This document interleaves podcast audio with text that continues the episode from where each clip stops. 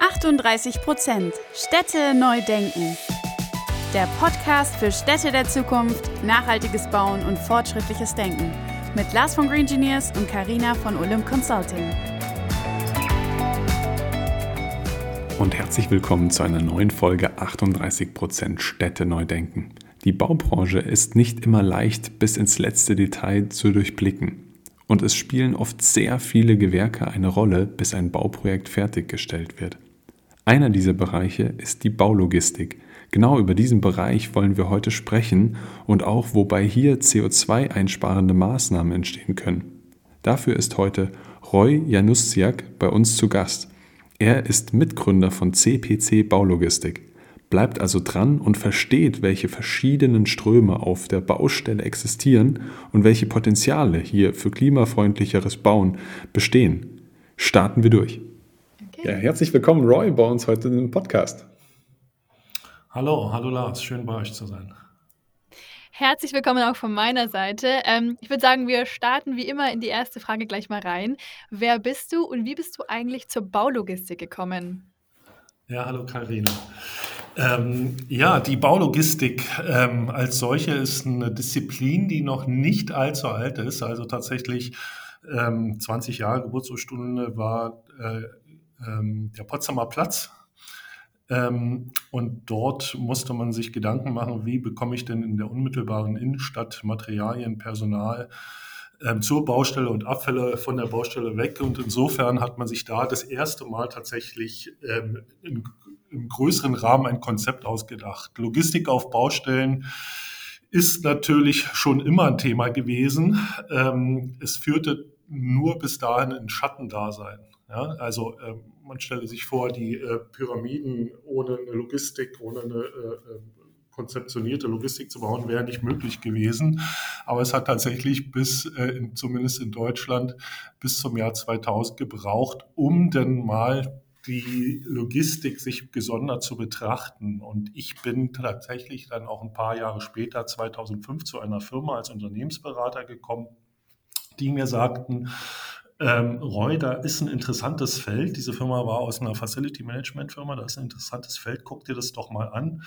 Und wir wollen gerne unsere Geschäftsbereiche ausweiten. Und dann haben wir uns die Logistik vorgenommen und ich war ganz fasziniert von, ähm, von dieser Möglichkeit und von diesen unentdeckten ähm, Potenzialen, die es da gibt, ja, auf Baustellen und war auch ganz angefixt ähm, von der ähm, von der Idee, auf Baustellen etwas zu bewegen und mochte es auch, auf eine Rohbaustelle zu gehen. Das hatte äh, tatsächlich Charme, ähm, dort diese, ähm, diesen rohen Materialien zu sehen, diese Einwirkung von ähm, ähm, Kraft und ähm, physischer Gewalt auf Material.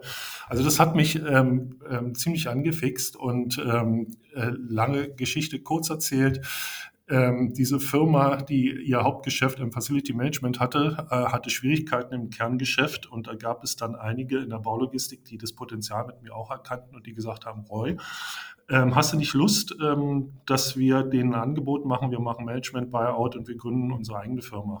Und das haben wir dann auch getan. Also es gab dann drei äh, Mitarbeiter, also einen Mitarbeiter und eine Mitarbeiterin, die, wo wir dann zu dritt ähm, gesagt haben, lass uns das tun. Und wir haben ganz klein angefangen und ähm, haben unsere erste kleine Baustelle in Berlin äh, gehabt, Bergmannstraße.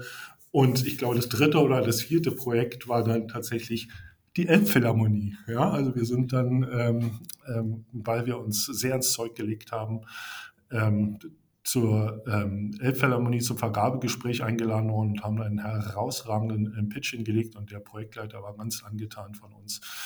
Ähm, das waren so die ersten Schritte der, ähm, der Baulogistik bei uns und die haben uns das Vertrauen gegeben und das war natürlich eine riesengroße Herausforderung, aber die haben wir gemeistert. Ja, also ähm, das war vom Jahr 2007 oder 2008, ähm, wo wir angefangen haben auf der Elbphilharmonie bis 2012 oder 2013 ähm, waren, war das unser, immer noch eins unserer herausragenden Projekte.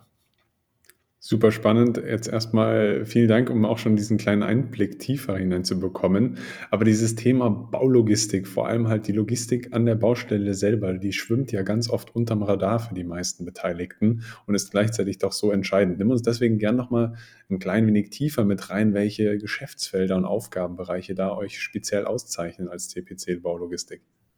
Ja, ja, Lars, äh, da sagst du was. Es schwimmt ähm, so ein bisschen unter dem Radar. Ähm, es ist äh, tatsächlich so, dass die äh, Baulogistik insbesondere auf Großbaustellen eingesetzt wird, ähm, wo man praktisch nicht umhin kommt, äh, ein eigenes Gewerk mit der Logistik zu betrauen. Und äh, bei der Logistik geht es um Bewegung. Es geht um Bewegungsströme. Also wir sind auf Baustellen die Betreuer aller Verkehrs Ströme. Wir reden als Logistiker mal gern von Strömen, weil wir es auch gerne ähm, fließen sehen. Ja, immer dann, wenn es fließt, dann ist alles in Ordnung. Sobald es stockt und staut, äh, haben wir ein Problem. Und ähm, diese Ströme sind auf Baustellen die drei Hauptströme. Das ist nämlich das Material, also alles, was reingeht, der Abfall, alles, was rauskommt von der Baustelle und dann die etwas unkoordinierten, ähm, meist etwas unkoordinierten Bewegungsströme von Personal. Also das sind die drei Hauptströme. Und ähm, dazu kommen dann eben ähm, Ströme, ta äh, tatsächliche Ströme, ähm, wie ähm, sie in der Medienversorgung zu finden sind, also Baustrom, äh, Bauwasser, Abwasser. Auch darum äh, kümmern wir uns. Wir kümmern uns um Datenströme, dass wir also ein Datennetz für die Baustelle herstellen. Ähm, und wir kümmern uns um ähm, so gesagt, sozusagen ähm, temporäre ähm, ähm, Bauten, ähm, allgemein als Baustelleneinrichtung ähm, bezeichnet. Also all das, was aufgebaut wird, um das eigentliche Bauwerk zu erstellen. Bauzaun, Container, Bauaufzug. Wir bringen Stapler mit auf die Baustelle. Also im Großen und Ganzen ist damit ziemlich gut beschrieben, was die Logistik betrifft. Und dazu kommt neben diesen, ähm, was alles einzelne Geschäftsfelder sind, neben diesen einzelnen Geschäftsfeldern der Lieferlogistik, der Entsorgungslogistik, der Personallogistik, die vor allem die Zutrittskontrolle betrifft, der Baustelleneinrichtung, kommt die Logistikplanung und die wird immer bedeutender, weil viele das Potenzial einer ähm, guten Logistikplanung im Vorfeld ähm, erkennen. Und so sind wir zum Beispiel in der, ähm, äh, bei der Kühlbrandbrücke in Hamburg, die erst 2030 zurückgebaut werden soll, jetzt schon dabei zu ermitteln, was bedeutet es logistisch, ähm, die ähm, Kühlbrandbrücke zurückzubauen, wo kommt, äh, wie viel Abfall entsteht, wo kommt der Abfall hin?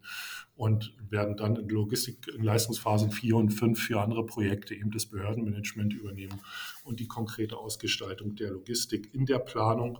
Und ähm, wenn wir gut sind, können, dürfen wir sie danach auch umsetzen. Ja, total interessant, wie facettenreich das Thema Baulogistik eigentlich ist. Und Roy, nachdem du heute bei uns hier im Podcast bist, kann man schon erahnen, dass das Thema Nachhaltigkeit auch bei euch eine Rolle spielt.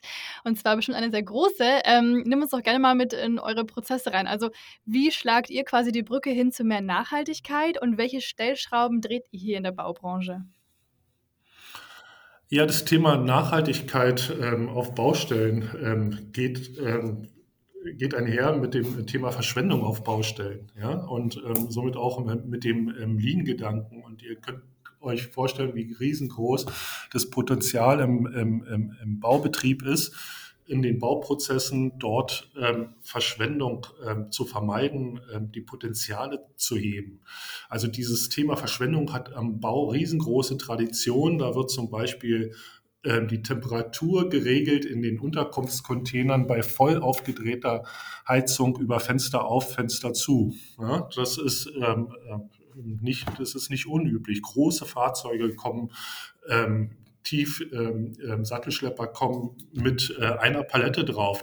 Macht man die Plane ab und da sind da eins, zwei, drei Paletten drauf.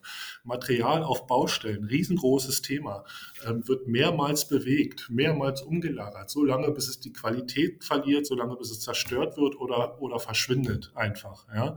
Der Holzverbrauch auf der Baustelle, das ist ähm, äh, kaum zu glauben, weil wir die ähm, Entsorgungsströme ja äh, monitoren. Der Holzverbrauch ist riesengroß. Da wird ähm, anstatt des Holz, was ähm, als, als, als Baurest übrig bleibt, wird nicht wiederverwendet, sondern es wird einfach eine neue Fuhre Holz bestellt und dann wird eben frisches Holz genommen. Also wir haben riesige ähm, ähm einen riesigen Holzverbrauch ähm, auf Baustellen. Der geht teilweise in der Gesamtmenge über 50 Prozent. Das muss man ähm, sich auf der Zunge zergehen lassen.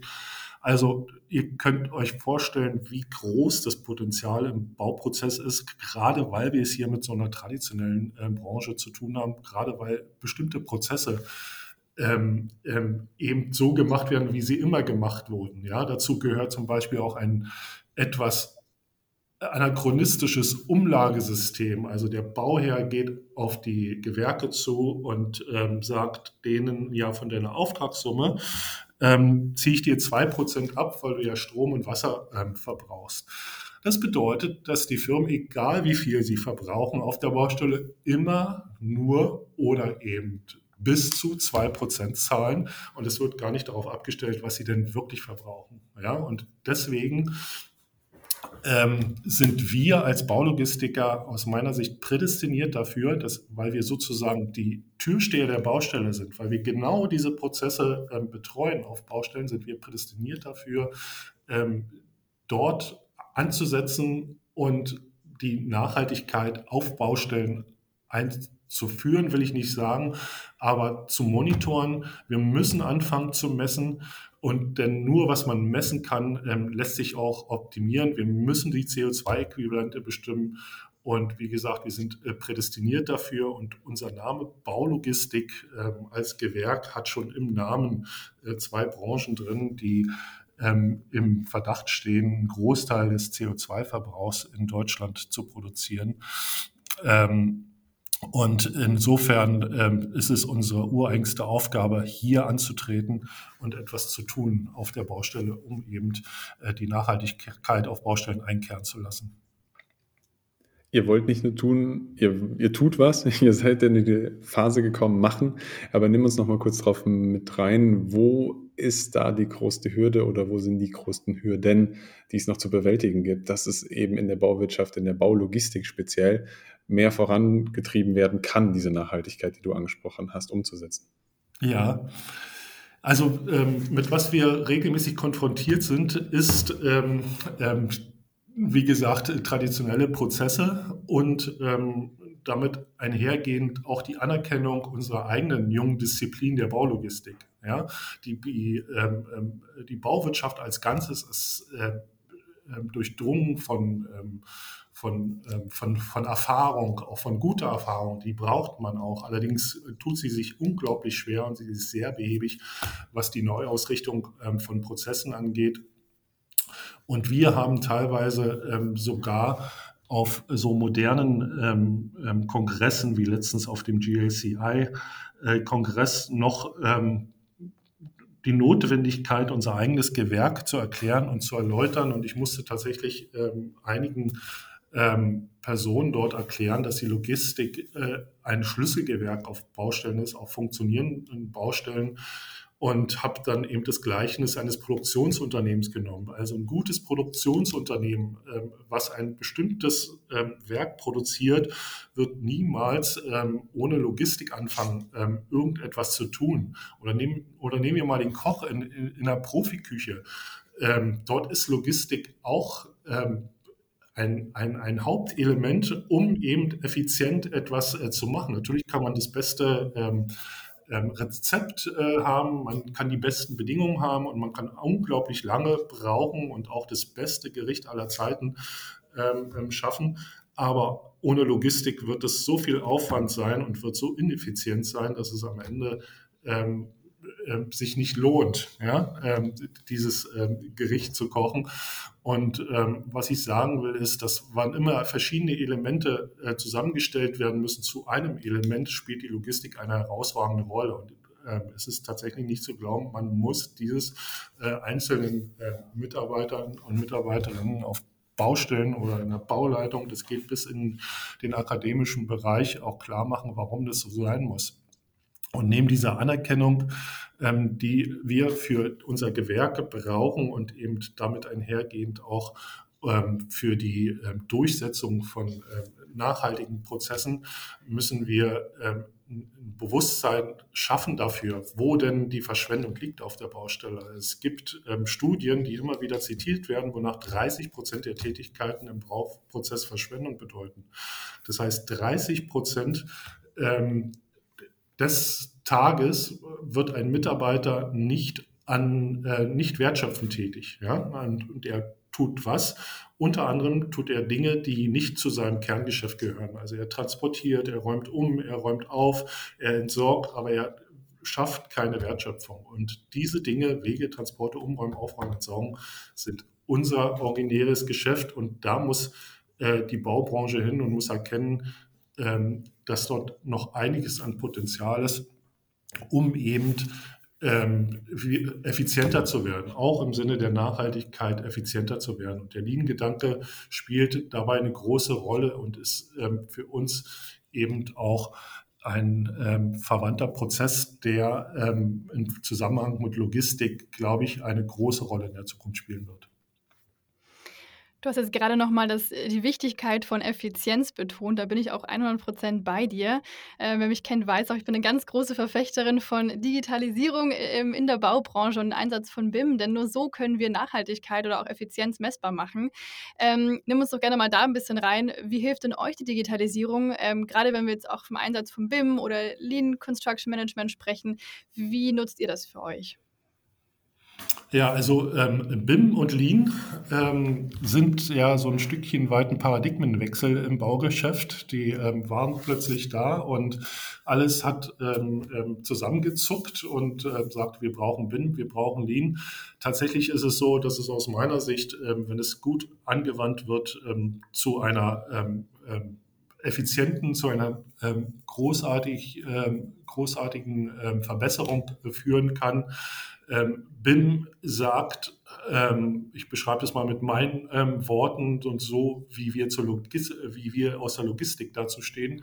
BIM beschreibt, was und wo wie gebaut wird. Ja, also der Architekt ähm, stellt den digitalen Zwilling her, während dann Lean sagt, ähm, mit, ähm, wir bringen die weitere Dimension Zeit rein. Also wir sagen, wann es gebaut wird. Und die Logistik ähm, wird in der Ausführung darauf hinwirken, wohin et etwas gebaut wird, nicht im Sinne von, ähm, wo es steht, sondern wo die einzelnen Materialien hinkommen. Ja? Also wo ähm, ist der Weg? Ähm, wohin muss ich die Materialien bringen, damit sie an den Einbauort kommen? Welche Wege nehme ich? Ähm, wie ist die Erschließung des Projekts?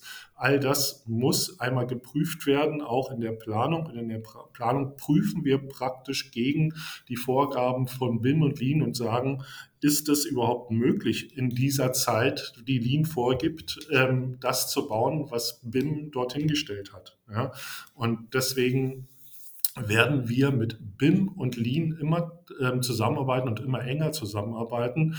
Ähm, diese beiden Prozesse betreffen in erster Linie Planungsdimensionen, ähm, während wir eben neben der Planungsdimension dann eben auch die Ausführungsdimension mit reinnehmen und tatsächlich die ähm, Ist-Werte auf der Baustelle, die logistischen Ist-Werte auf der Baustelle messen mit äh, geeigneter Digitalisierungs- ähm, mit den geeigneten Mitteln der Digitalisierung.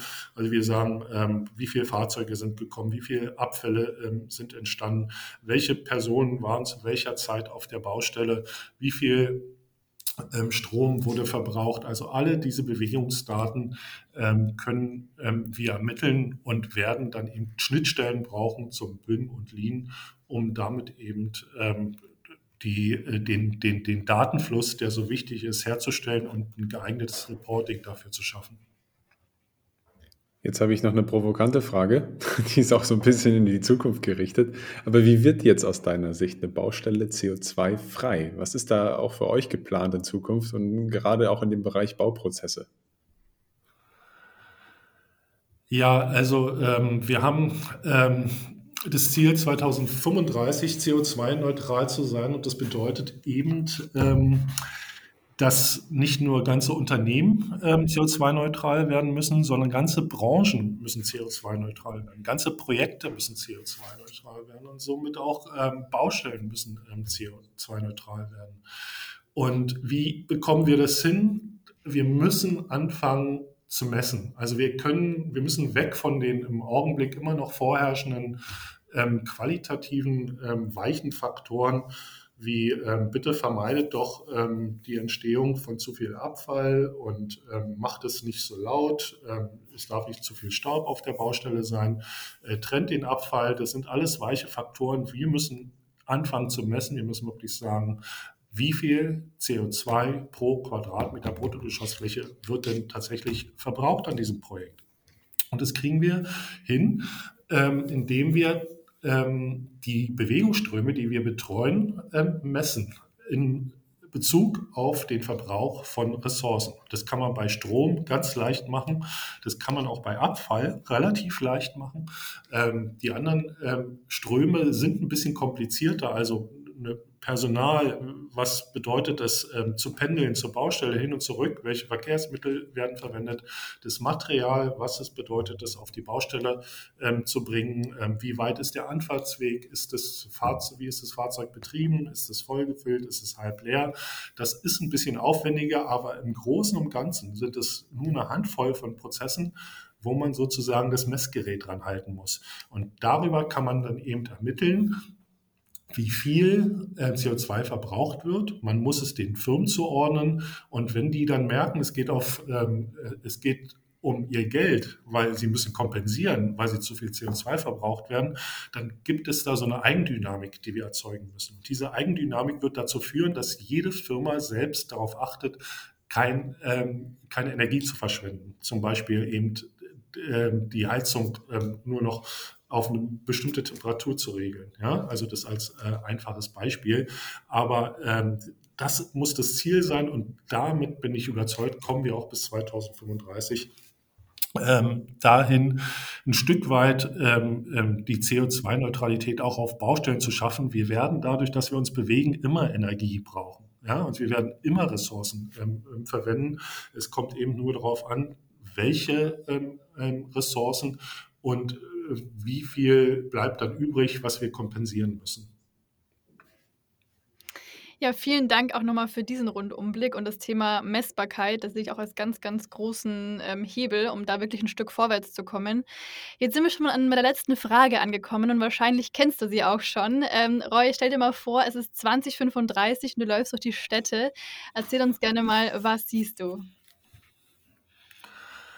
Ja, also ich ähm, sehe ähm, Städte, die ähm, dabei sind, ihre Straßen zurückzubauen. Ich sehe Städte, wo kein großes Fahrzeug mehr in die Städte reinfährt, um eben ähm, ähm, ähm Material oder ähm, ähm, was auch immer dort hinten bewegt werden kann, äh, in die Städte zu bringen, sondern ich sehe tatsächlich Logistikhäfen an, am Stadtrand, so wie unseren schönen Hafen hier in, in Hamburg, der von dort aus die Republik ähm, äh, betreut.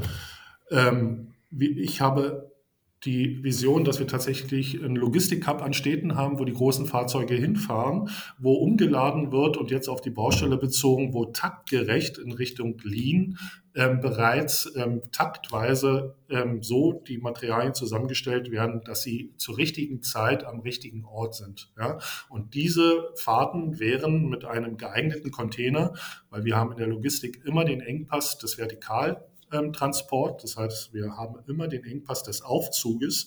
Der wird immer vorgeben, wie groß darf denn dieser Container sein. Und dieser Container muss im Logistik-Hub gepackt werden ähm, vor den Toren der Stadt und muss dort eben ähm, ähm, maßgeschneidert für den Taktbereich ähm, gepackt werden. Dann wird er reingefahren mit Elektrofahrzeugen, mit relativ kleinen Elektrofahrzeugen zur Baustelle hin und es muss ein äh, regelmäßiger, also die, die, die sind da natürlich ständig unterwegs. Ja? Also es wird einen ähm, regelmäßigen äh, Shuttle-Verkehr geben, um dann eben das ähm, Material vollständig dahin zu bringen, aber mit Lean ähm, zusammen und einer geeigneten Logistik ähm, ähm, ähm, können wir das machen. Und dann brauchen wir bei weitem auch nicht mehr ähm, diese Straßen. Und ähm, ich ähm, freue mich schon darauf, das mitzuerleben, weil wir gar nicht drum hinkommen. Die Baustellen werden selbstverständlich durchgetaktet werden. Wir werden Emissionen in erster Linie vermeiden. wir werden Emissionen den Unternehmen zuordnen. Wir werden äh, Kompensationsberechnungen äh, machen. Das wird alles, ähm, das, das wird alles selbstverständlich werden. Letztlich ähm, ähm, müssen wir auch im größeren Rahmen denken. Also wenn ich auf die Metaebene mal kurz gehen darf, ähm, wir fangen an, die Finanzströme in nachhaltige Prozesse zu lenken. Und das muss richtig angestellt werden. Wir müssen dazu kommen, dass korrumpierte Systeme finanziell trocken laufen. Ja, wir müssen ähm, ähm, das Wirtschaftssystem, den, das Geld müssen wir in die richtigen äh, Bereiche lenken. Ähm, aus meiner Sicht muss es neben der Finanzbuchhaltung eine Umweltbuchhaltung geben, weil ich finde, das äh, System des Scope 1 bis Scope 3 fehleranfällig. Also im Augenblick werden da, wenn man sich damit äh, äh, intensiv beschäftigt, werden da noch zu viele Fehler gemacht. Äh, bestimmte Daten werden nicht erfasst. Andere Daten werden doppelt erfasst. Und ich glaube, dass wir tatsächlich besser beraten sind, uns gleich mit einem ähm, ähm Buch, Umweltbuchhaltungssystem zu befassen, wo eine Firma all das, was sie an CO2 ähm, ähm, erzeugt hat, von der Vorfirma übernimmt und weitergibt, so wie wir diese Umwelt, um, äh, Umsatzsteuer weitergeben. Da gibt es erste Ansätze und ich finde das ein sehr, ich finde das sehr, sehr überzeugend und glaube, dass wir in diese Richtung arbeiten müssen, weil das GAG-Protokoll mit Scope 1 bis Scope 3 ist nicht der Weisheit äh, letzter Schluss. Vieles von dem kann man verwenden, aber ich glaube, wir müssen in die Umweltbuchhaltung kommen und wir werden dann darüber letztendlich das Primat des wachstumsorientierten Wirtschaften durch nachhaltiges Wirtschaften ersetzen müssen. Und ähm, ich glaube auch, dass die Umweltbuchhaltung nach und nach zum führenden System werden muss. Also das ähm, steht für mich äh, im Vordergrund. Und so ähm, hoffe ich und wünsche ich mir, ähm, die Städte in 2035 ähm, zu sehen mit den geeigneten Prozessen. Ja, vielen, vielen Dank für diese ausführliche Vorstellung, was du 2035 siehst und auch deinen Besuch heute bei uns im Podcast. Ich freue mich auf den weiteren Austausch und hoffe, es hat euch auch zu Hause Spaß gemacht. Bis ganz bald.